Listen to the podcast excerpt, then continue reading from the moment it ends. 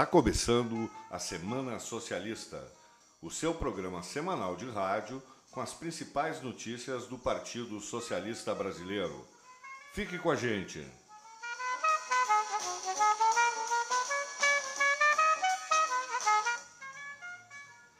Autorreforma do PSB.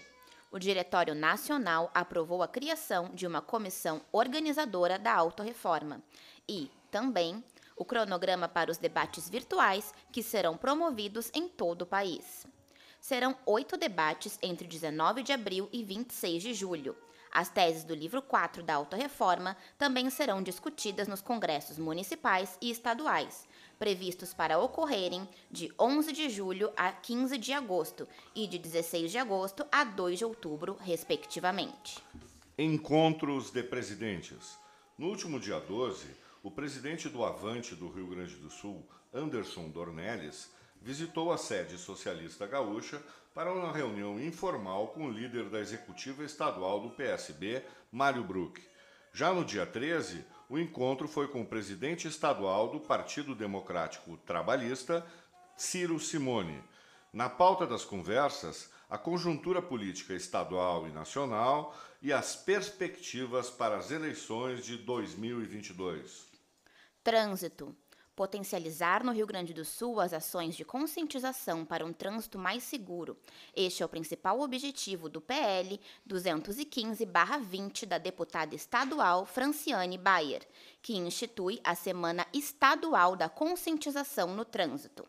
A Comissão de Constituição e Justiça da Assembleia Gaúcha deu parecer favorável por unanimidade ao projeto de lei da socialista. Terra para estrangeiros. A liderança do PSB na Câmara indicou o nome do deputado Heitor Schuch para integrar a comissão especial que vai debater o projeto de lei que autoriza a venda de terras para estrangeiros no Brasil. Já aprovada no Senado, a matéria tramita agora na Câmara e seus impactos preocupam os agricultores gaúchos. Contrário à matéria, o deputado Heitor Schuch destaca que a permissão que estrangeiros possam adquirir até 25% do território dos municípios trará inúmeros prejuízos para o país. Agricultura. Com a articulação do deputado estadual Elton Weber, o presidente da FETAG RS, Carlos Joel da Silva, manifestou preocupação com os cortes no orçamento da União deste ano para a agricultura e plano Safra, a ser anunciado em junho. De acordo com o dirigente, pelo projeto do orçamento aprovado no Congresso e ainda não sancionado pelo presidente Jair Bolsonaro, o Pronaf sofrerá corte de 40%, o que significa uma redução de mais de um bilhão nos recursos. Visita na Sete. O atual secretário de Obras e Habitação do Rio Grande do Sul, José Stedley, visitou a sede do Partido Socialista Brasileiro nesta quarta-feira, dia 14, e foi recepcionado pelo presidente estadual da sigla, Mário Bruck. Na pauta, o trabalho da secretaria, o PSB e o atual conjuntura política, a autorreforma do partido, além da nova estrutura de comunicação do PSB. Fortalecimento da indústria. Em mais um vídeo da série que fala sobre a autorreforma do PSB, o presidente estadual Mário Bruck enfatiza a importância de investir em pesquisa, inovação e tecnologia para a construção de uma economia mais forte. Olá, amigos e amigas e simpatizantes do Partido Socialista Brasileiro.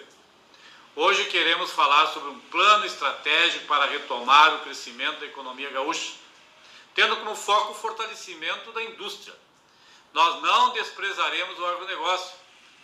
Nossa proposta será de agregar valor à sua produção. E isso depende basicamente da inovação tecnológica e do desenvolvimento da agroindústria. A... Educação. Votação do projeto sobre o retorno às aulas é adiado após obstrução da oposição.